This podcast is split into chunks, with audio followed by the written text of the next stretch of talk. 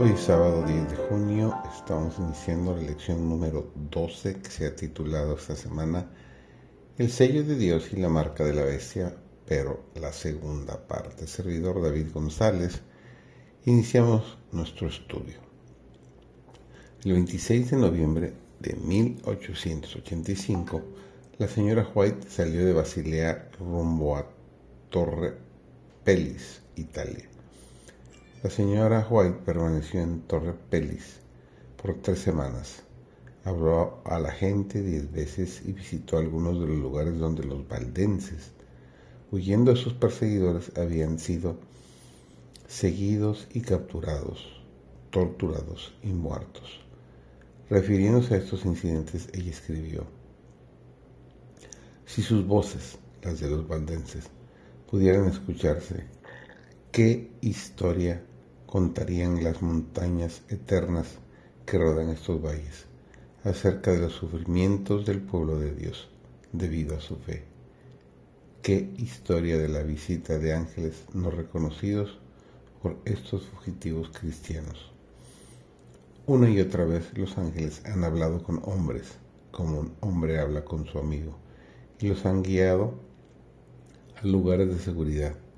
Repetidamente las palabras animadoras de ángeles han renovado los espíritus caídos de los fieles y conducido sus mentes por encima de las cumbres de las más elevadas montañas, haciéndoles contemplar por la fe los mantos blancos, las coronas y las palmas de victoria que los vencedores recibirán cuando rodeen el gran trono blanco.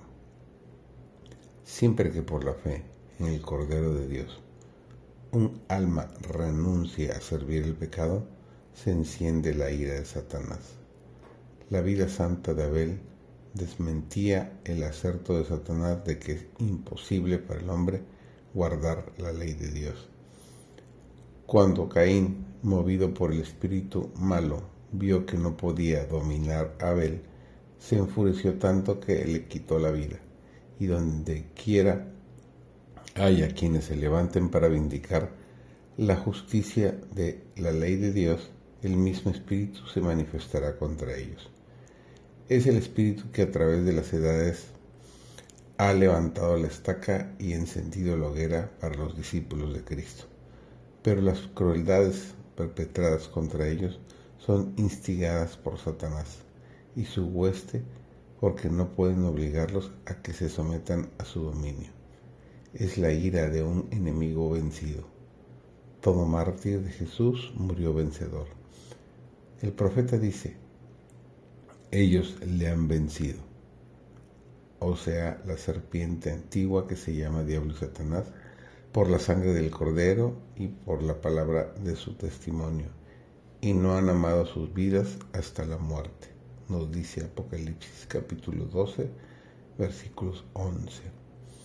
Entre los habitantes de la tierra hay, dispersos en todo país, quienes no han doblado la rodilla ante Baal, como las estrellas del cielo que solo se ven de noche.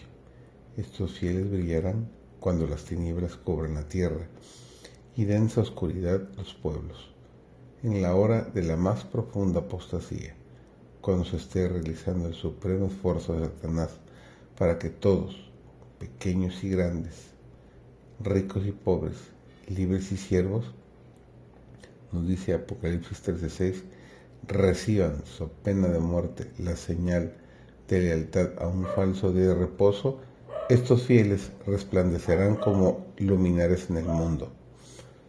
Cuanto más oscura sea la noche, mayor será el esplendor con que brillarán.